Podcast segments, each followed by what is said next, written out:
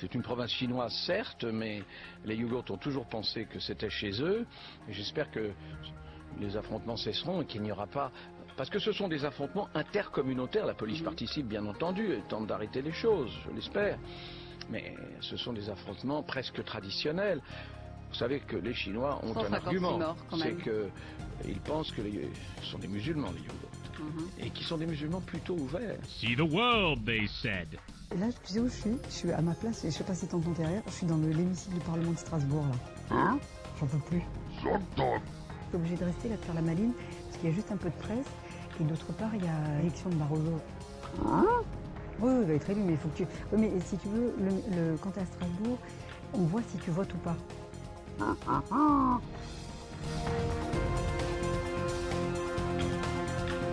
Donc avec moi, vous parlez de politique, et vos sujets de merde, vous allez les faire avec des gens qui veulent répondre à la merde. Non, non, mais ce que je veux dire, non, non, non, c'est fini. Terminé. Tu fermes ta petite bouche. Bonjour, bienvenue dans 12 minutes 2, et aujourd'hui j'entame une série d'épisodes un petit peu plus économico-politiques, puisque durant les trois prochains épisodes, nous allons parler du revenu de base. Et si je dis nous, c'est que j'ai un invité en la personne de Stanislas Jourdan, donc blogueur sur le blog Tête de Connell, ancien journaliste à OVNI, actuellement journaliste, si je ne me trompe pas, à La Tribune. Non, c'est tout à fait vrai. Alors, moi qui m'intéresse un tout petit peu à la chose, j'entends souvent parler de revenus de base, revenus de vie, impôts négatifs. Euh, donc, pour commencer, quels sont les points communs et euh, éventuellement quelles sont les différences entre tous ces termes? Explique-nous un petit peu ce que c'est que le revenu de base. D'accord. Le revenu de base, c'est l'idée qu'on va donner à tout le monde, euh, à tous les citoyens en fait, un revenu, un revenu socle qu'on ne pourra pas, euh, c'est-à-dire que personne ne pourra gagner moins que ce revenu-là. donc ça, c'est vraiment l'idée fondatrice, fondatrice entre différents courants effectivement qui prônent la même chose, mais avec des, avec des nuances qu'on va voir derrière. Mais l'idée, c'est quand même d'avoir un revenu socle et par rapport, je vais tout de suite dire quelque chose d'important, c'est qu'on ne parle pas du tout d'un RSA ou, du, ou d'un RMI comme il y avait à l'époque. On est vraiment sur un revenu qu'on pourra totalement cumuler derrière avec, euh, avec un salaire, avec d'autres revenus, euh, n'importe quoi. Euh, donc ça, c'est vraiment l'idée fondatrice, c'est un revenu minimum garanti et inconditionnel aussi. après, il y a effectivement différentes nuances derrière, c'est-à-dire qu'il y a des gens qui sont sur pour le revenu de base, il y en a qui parlent de revenu universel, il y en a qui parlent d'allocation universelle, etc. Donc les différences, euh, bon, on va peut-être pas tout expliquer, toute l'histoire, mais, grosso modo, c'est vraiment, c'est vraiment une querelle de, chapelle, entre guillemets, sachant que tous ces gens sont quand même globalement d'accord, on discute ensemble. Après, c'est vraiment une question de comment on le finance, quel montant on met. Donc par exemple, le revenu de base, en fait, ça c'est l'appellation allemande euh, puisqu'en fait il y a eu un film qui, qui les, militants du revenu de base en Allemagne ont fait un film et ils l'ont appelé le revenu de base euh, mhm. par la, la, traduction allemande.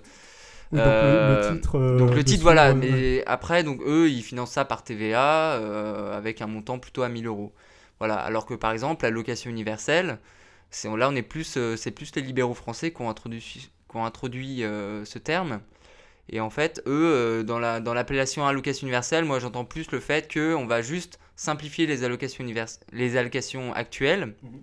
et la rendre universelle et unique.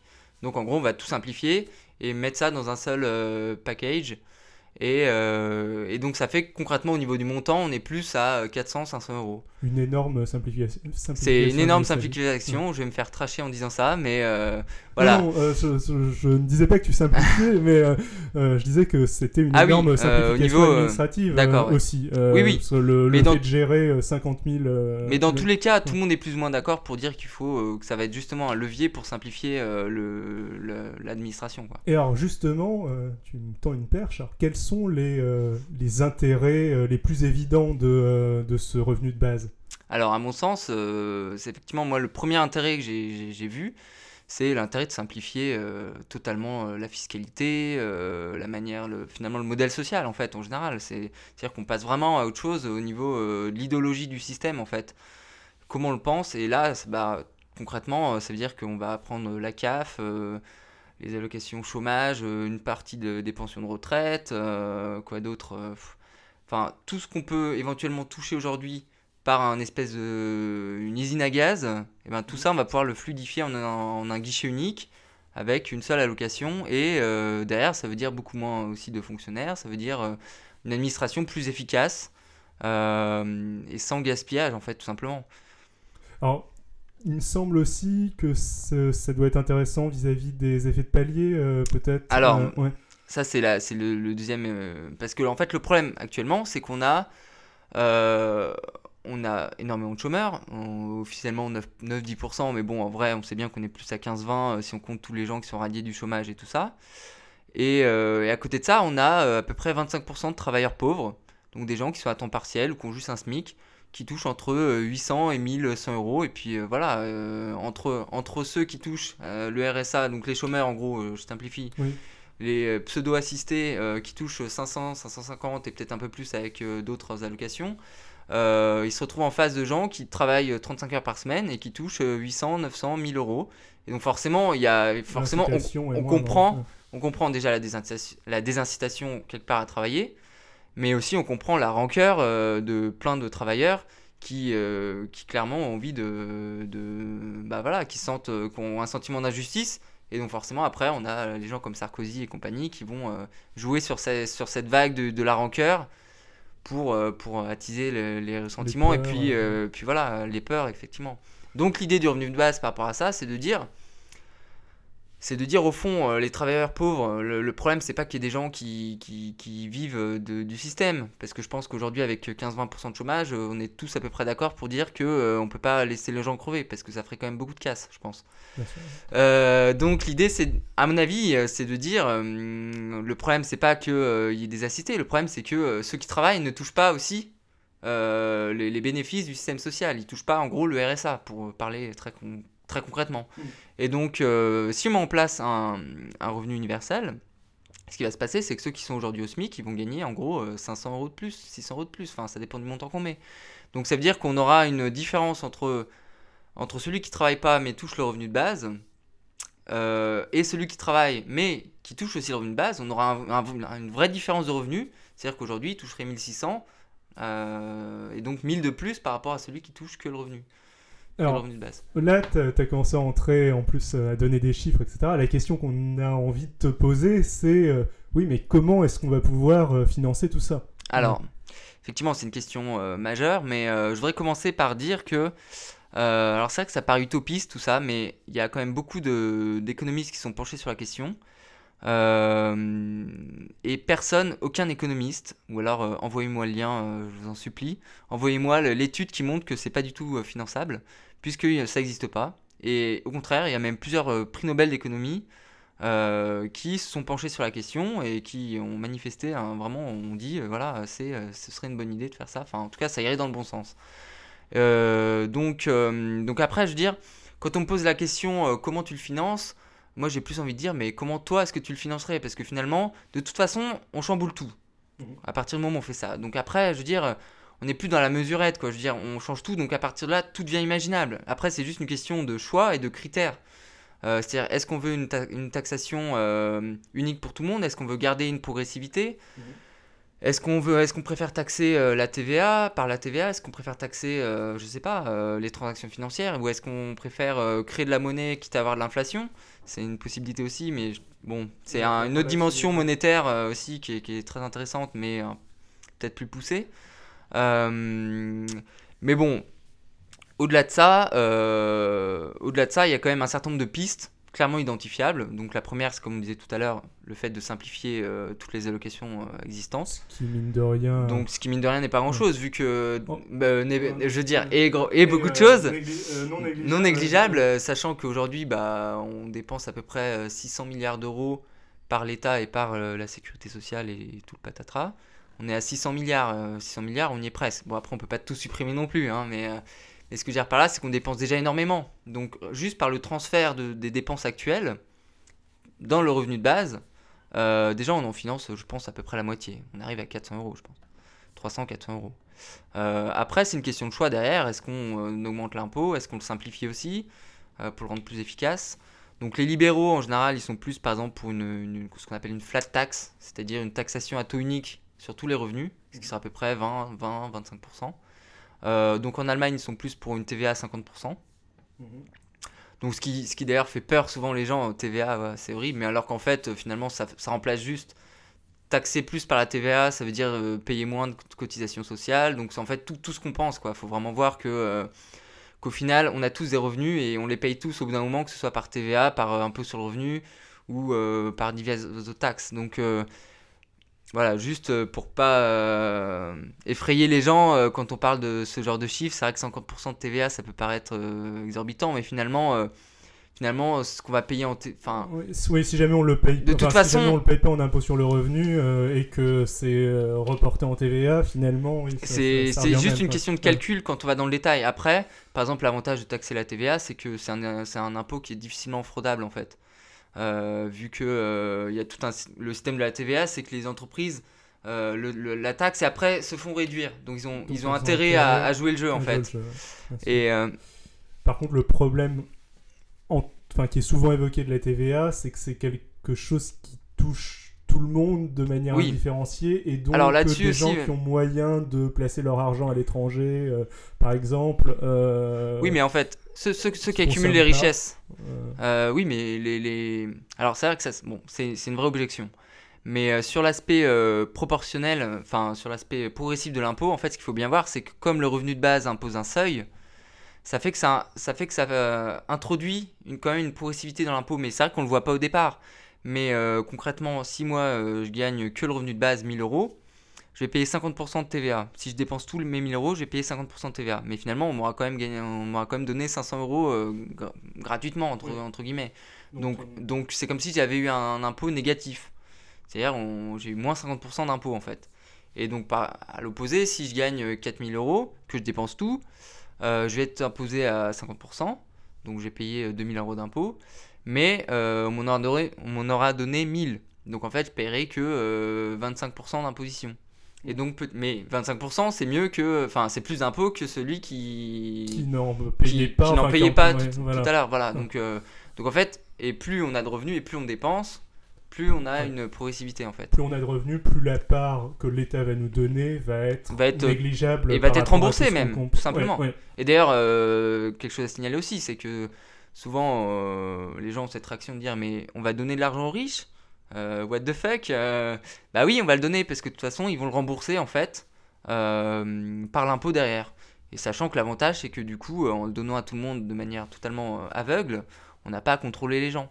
Donc on n'est on pas obligé d'avoir des contrôleurs qui vont vérifier euh, combien les gens touchent, euh, combien voilà. Ce qui, est quelque chose, faut, instinctivement on pourrait se dire c'est des emplois en moins, mais c'est des emplois qui ne servent à rien. Euh, les, enfin le. C'est peut-être un peu. J'exagère peut-être un ça peu. Sert pas... Qui n'ont pas de valeur productive. Alors, oui, je vois ce que tu dire et j'ai tendance à être d'accord, mais disons que dans le système actuel, on, on, a, on a, besoin d'eux. C'est ça le problème. Oui, bien sûr. Donc, à l'heure actuelle, ils servent à quelque chose. Bah mais si jamais on peut s'en passer, bah clairement. autant que ces gens fassent euh, autre chose de Bah oui, exactement. Autant qu'ils autant qu'ils se consacrent à, vraiment là où ils sont, euh, où, là où ils ont des compétences. Euh, qui se consacrent à éduquer leurs enfants, qui se consacrent, voilà. Je pense que là, on arrive sur un autre point, c'est en fait dans l'impact derrière du revenu de base, c'est toute la dimension finalement. Qu'est-ce que, qu'est-ce que vous vous feriez avec votre revenu de base? Alors, moi je vais être euh, moi je vais me consacrer à ma passion je vais faire de la musique je vais faire des podcasts euh, il y en a d'autres qui vont écrire puis il y en a qui vont continuer de travailler parce que finalement leur travail ça leur va bien. Il y en a qui vont décider de travailler un peu moins parce qu'ils veulent quand même toucher un petit revenu en plus parce que le revenu de base ce sera pas non plus euh, on, va pas vivre dans le luxe avec avec un revenu de base. D'autres qui vont se lancer dans l'associatif voilà dans l'associatif. En fait je pense que ça va vraiment libérer la créativité des gens puisqu'aujourd'hui quand bien même on a finalement, euh, il y, a, y, a, je sais pas, 30 ou 40% de la population qui travaille vraiment, je crois même c'est encore moins, mais euh, des gens qui travaillent. Je n'ai pas les chiffres. En fait, euh, en fait, il n'y en a pas tant que ça, puisque on enlève tous les retraités, les, étudiants, les jeunes, les, 20% de chômeurs. finalement, il y a déjà plein de gens qui travaillent pas. Sauf que ces gens, on, on les accuse en fait aujourd'hui. Enfin, c'est un peu ça, c'est-à-dire qu'on on leur dit vous vivez au crochet de la société. Et donc il y a tout un, phénomène psychologique que ces gens finalement on les infantilise, on les et, on leur en les en les accusant, en les pointant du doigt, clairement ces gens-là euh, ils vont pas se sentir à l'aise à, à, faire des activités non marchandes. Enfin, en tout cas, c'est mon, mon ressentiment. Après, euh, peut-être qu'il y a d'autres gens qui vont me contredire là-dessus, je sais pas. Mais euh, en tout cas, c'est quand même mon, mon pressentiment c'est que en, en, disant vous êtes tous des citoyens, vous avez tous droit à un revenu, on va quand même libérer un certain nombre de contraintes parce que après bon euh, ok l'argent ne fait pas tout mais euh, l'argent ne fait pas le bonheur mais bon globalement, on en revient toujours à une histoire de fric dans la vie. Hein. si on n'a pas d'argent, on peut pas se payer des loisirs, on peut pas, on peut pas faire grand chose, on peut pas se payer des bouquins, on peut pas, peut pas s'épanouir clairement. Donc à moins d'arriver à un système sans argent, moi je veux bien, hein, mais mais mais voilà, il faut être pragmatique.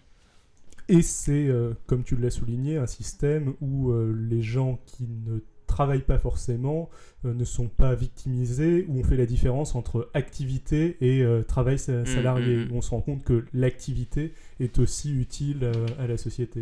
Bah oui, en fait, je pense que le, un, un des, des, fondements de, de l'idée, c'est quand même le, d'accepter l'idée qu'en fait, tout le monde crée des richesses, même quand on ne travaille pas. éduquer ses enfants, ça crée de la richesse. C'est, sûr qu'on ne peut pas, on peut pas la, palper, on ne sait pas combien ça rapporte au PIB. Mais on sait bien qu'à long terme, une population éduquée euh, va être beaucoup plus productive. Euh, donc, euh, dans plein d'autres. en fait, il y a, moi, je, suis personnellement convaincu qu'en fait, il y a plein d'activités qui ne seront jamais marchandes. Et c'est très bien comme ça, en fait. D'ailleurs, ça fait longtemps qu'on l'a compris, vu qu'on a tout plein on a étatisé plein de choses. Parce que, par exemple, la presse, elle est subventionnée. Je le sais, je, je le vois bien. c'est subventionné parce que c'est jamais rentable. Ou alors, c'est à la merci des grands patrons. Donc, euh, donc au bout d'un moment, euh, on, a, admis ça, qu'il y avait plein de zones de l'économie qui étaient non marchandes. Maintenant, je pense que le problème qu'on a au XXIe siècle, c'est que ça devient trop complexe et qu'aujourd'hui, euh, par exemple, je prends les artistes. Pendant longtemps, la musique, ça marchait parce qu'on pouvait vendre les CD. Mais aujourd'hui, on a Internet et c'est génial, mais ça pose un problème pour l'industrie du disque et pour les artistes. Mais finalement, la question, c'est pourquoi est-ce qu'on commencerait à donner par exemple une licence globale pour les artistes alors qu'il il y a plein d'autres gens qui font aussi la richesse non marchande, mais qui n'ont pas le statut d'artiste. Donc je pense que la société se complexifie. Il y a par exemple tous les gens qui euh, écrivent sur Wikipédia, qui font les articles. Ces gens-là, ils, vont jamais recevoir la licence globale euh, promise aux, artistes. Enfin, donc ce que je veux dire par là, c'est que avec Internet, on communique de plus en plus et on a de plus en plus d'opportunités de créer des petites richesses à droite à gauche. Et, euh, sauf que ça, c'est juste absolument incontrôlable. On ne pourra jamais mesurer on va pas mettre un, expert comptable derrière chaque personne pour euh, savoir combien de richesses elle a créé dans la journée et puis, euh, lui verser un dividende, lui verser un revenu à la hauteur de ce qu'il aura fait. Donc, je pense que, euh, voilà, admettre que tout le monde crée de la richesse à un moment donné, certains plus, d'autres moins, mais finalement c'est plus simple de pas contrôler et d'admettre en fait ce, fait quoi. Et puis aussi admettre que euh, le, la société ne peut pas se permettre de toute façon de d'abandonner complètement euh, quelqu'un, ce qui est déjà euh, un petit Ouais, mais même au-delà de ça, et puis faut au-delà de ça, faut même juste comprendre en fait, j'aurais peut-être dû commencer par là tellement c'est évident, c'est que cette histoire de plein emploi dont on nous bassine depuis bah, la fin des Trente Glorieuses, c'est-à-dire que ça fait jamais que 30 ans, qu'on nous dit que euh, élection après élection, on nous raconte qu'on va, retrouver le plein emploi par diverses mesures. On voit bien que ça n'a pas marché. et, c'est pas faux d'avoir essayé en plus. Hein, euh, là-dessus, euh, je critique beaucoup les politiques, mais c'est pas faux d'avoir essayé. Ils ont fait les 35 heures, les emplois jeunes, ils ont fait les, les déductions de cotisation pour les patrons, les salariés, machin. On a, on a quand même fait énormément de choses. Maintenant, il faut juste admettre que qu'on n'a on a pas besoin que tout le monde travaille en fait, puisque ça fait des années que le chômage augmente. Puis finalement, le PIB aussi il augmente. Donc faut arrêter, faut arrêter de dire qu'on a besoin que tout le monde travaille. En fait, euh, en fait, c'est pas vrai. Euh, ou plus précisément, le, travail permet de répondre à des besoins. Donc déjà le besoin des gens d'avoir un revenu et le besoin de produire pour euh, pouvoir consommer les besoins, tout ce qu'on a besoin. Donc ça répond à un besoin, mais il faudrait quand même pas tomber dans le travers de créer des besoins pour créer du travail. Donc je sais pas si, mais voilà, enfin je pense qu'il y a un moment où on n'a juste pas besoin de tous travailler en fait. Et, euh, et, le revenu de base, c'est admettre ça. Et, c'est tout en euh, laissant la liberté aux gens de, euh, voilà, de, de, faire ce qu'ils veulent un peu. Alors j'ai une question un peu plus polémique, on va dire. quelque chose que j'ai du mal moi-même à, à, comprendre ou à... Enfin, je vois, vois pas vraiment comment résoudre euh, le problème. Comment est-ce que ça va s'insérer dans un monde global? Je veux dire, comment est-ce que ça va s'insérer euh, par rapport à des pays environnements qui n'auront pas forcément un, euh, un revenu global? Est-ce que ça va pas créer une espèce d'appel Alors, c'est effectivement une objection que j'entends souvent. c'est vrai que sur le court terme, peut-être, quoique j'en suis, j'en suis personnellement pas, pas, pas, du tout convaincu. Mais peut-être qu'effectivement, il va y avoir un, flot d'immigrés. honnêtement, que, quand, quand, on regarde vraiment ce qui se passe sur l'immigration, c'est juste des gens qui ont envie de quitter leur pays. et c'est pas forcément des gens qui viennent. Enfin, je sais pas comment dire, mais c'est pas forcément des gens qui viennent pour les allocations. Non, pas forcément. C'est juste, c'est juste que, bah voilà, on sait bien que les, toute l'immigration euh, africaine, euh, c'est aussi beaucoup des gens qui n'ont juste pas, juste pas de quoi vivre chez eux. Donc au bout d'un moment, euh, ils se cassent, quoi. C'est tout. Ah, mais après, je pense que sur long terme, en fait, je pense qu'au contraire, ça va faire tache d'huile cette histoire. Parce que je suis tellement persuadé que ça va marcher qu'en fait, les autres pays vont faire pareil. Mais, mais tout, le monde, tout le monde se regarde, le, tout le monde se regarde euh, le, entre les yeux là actuellement, parce que dans tous les pays, il y a, y, a, y a, des mouvements. Enfin, dans tous les pays, euh, dans, dans, un certain nombre de pays, il y a des gens qui militent pour ça. On voit bien qu'en... Mais le problème, c'est que pour que ça prenne, faut il faut qu'il y ait la preuve. Mhm. Bon, il y a eu déjà des expérimentations, on pourra en parler, de, et des, des, des preuves que ça, ça marche. Mais bon, euh, il n'y a pas encore eu d'assez de... Il faudrait une mise en application officielle dans un pays pour, pour vraiment, euh, voilà, c'est, on est en plein dans saint Thomas qui ne veut pas voir tant qu'il a pas, euh, de, qui ne veut pas croire tant qu'il n'a pas vu. Et euh, je connais plein de gens à qui, j'en parle et qui effectivement, quand, ils auront vu que ça marchera, ils, seront d'accord. Mais tant que tant qu'ils l'auront pas vu, ils, ils auront ils pas l'espoir que ça marche en fait. Donc donc ce que je veux dire par là, c'est que c'est voilà, il faudra bien qu'un jour il y ait un pays qui le mette en œuvre. Et après, après, les autres vont, vont se rendre compte. Parce que la Sécu, c'est pareil. Hein, il y a un pays qui l'a fait, voilà, et puis après les autres ont suivi. Euh, les droits de l'homme, la démocratie, euh, tout, tout marche par. Euh, il y a un pays qui, qui, se rebelle un peu plus que les autres, qui fait avancer le schmilblick, et puis après les autres pays, les autres pays suivent. Et d'ailleurs, peut-être la France, peut-être que nous, on a. On a peut-être. c'est peut-être à nous de le faire, justement. Un rôle universel. Alors, on arrive malheureusement à la fin du temps qui nous est imparti pour cet épisode. Euh, j'aimerais bien qu'on termine sur une liste de livres ou de théoriciens que les auditeurs peuvent rechercher pour se renseigner davantage sur ce sujet. Dans, les théoriciens, on va dire euh, en France, enfin francophone, euh, il y a Yolande Bresson qui écrit un bouquin. donc lui, il appelle ça le revenu d'existence. D'accord. Donc voilà, vous pouvez chercher sur Google. Yolande Bresson. vous avez Baptiste Milondo. Mhm. qui est aussi très intéressant, qui, qui vulgarise très bien. Euh, vous avez également euh, Von Paris, je sais plus son prénom. Euh, lui, il est belge et c'est un des pères fondateurs aussi. donc lui, il appelait ça l'allocation universelle. Donc, voilà. Et sinon, sur les, sites un peu phares là-dessus, vous avez un site qui s'appelle l'appel pour le revenu de vie. Mhm. Et donc c'est un site où il y a une pétition. Donc si vous êtes si vous êtes, euh, si commencez à être convaincu, euh, voilà, sympathisant, vous pouvez euh, signer la pétition et comme ça, en plus, à l'avenir, on aura, on aura une base de données en fait de, deux gens pour éventuellement faire un peu de militantisme à l'avenir en fait. ce serait le but du site qui se veut totalement apolitique en fait et qui a pas de, qui, qui, préconise pas une version spécifique du revenu de base. Mais le but, voilà, c'est de faire avancer l'idée partout où c'est possible. Donc voilà, si vous voulez vous engager un peu dans ce sens-là, vous êtes les bienvenus.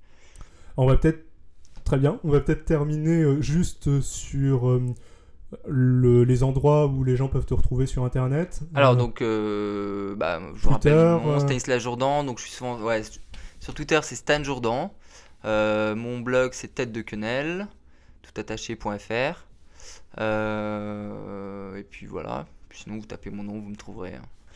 Eh bien, merci beaucoup, c'était très intéressant. Vous pourrez retrouver les liens euh, dont on vous a parlé sur le site de l'émission, 12 en chiffres, minutes au pluriel, 2 en toutes lettres.com. En attendant le prochain épisode qui devrait arriver dans à peu près une semaine, euh, n'hésitez pas à laisser des commentaires sur le blog, je serai très heureux, ou sur Facebook, Twitter, euh, Google ⁇ N'hésitez pas non plus à laisser des commentaires sur iTunes. Alors, petite séquence promo, si le sujet vous intéresse, vous pouvez aussi aller écouter mon autre podcast qui s'appelle Vie artificielle et qui parle donc de vie artificielle, c'est-à-dire euh, tout ce qui est euh, tentative de recréer, simuler de la vie, que ce soit par de la biologie de synthèse, des simulations évolutionnistes euh, ou de la robotique. le numéro qui ne va pas tarder à sortir devrait parler de robotique justement et le précédent parlait d'algorithmes génétiques. Vous pouvez aussi aller écouter le toujours excellent podcast Science. Donc, si je ne me trompe pas, les derniers numéros parlaient alors dans l'ordre du virus du sida, de l'apparition du virus du sida, donc sujet super intéressant. Euh, de euh, l'origine scientifique du mythe du vampire, donc là c'est un sujet un petit peu plus fun mais c'est très intéressant aussi. Euh, et le tout dernier numéro parle, si je ne me trompe pas, d'utiliser des animaux en thérapie pour aider aux soins de différents malades et Podcast Science est toujours très passionnant. Pour ceux qui sont intéressés par la politique française, je participe aussi au podcast de l'EMEB 2012 l'émission. Si je ne me trompe pas, le dernier épisode était entre autres un débat entre euh, Thierry Marchelbeck des euh, Jeunesses Socialistes euh, et Benjamin Lancard des Jeunes Populaires, mouvement de jeunes de l'UMP. Enfin, sur des thématiques généralement plus fun et plus euh, vous pouvez aller jeter un œil à tous les podcasts FreePod et en particulier euh, à euh, Basingcast, dont je ne fais plus partie, mais qui est toujours très intéressant et mené d'une main de maître par Mr. Piouf. À bientôt!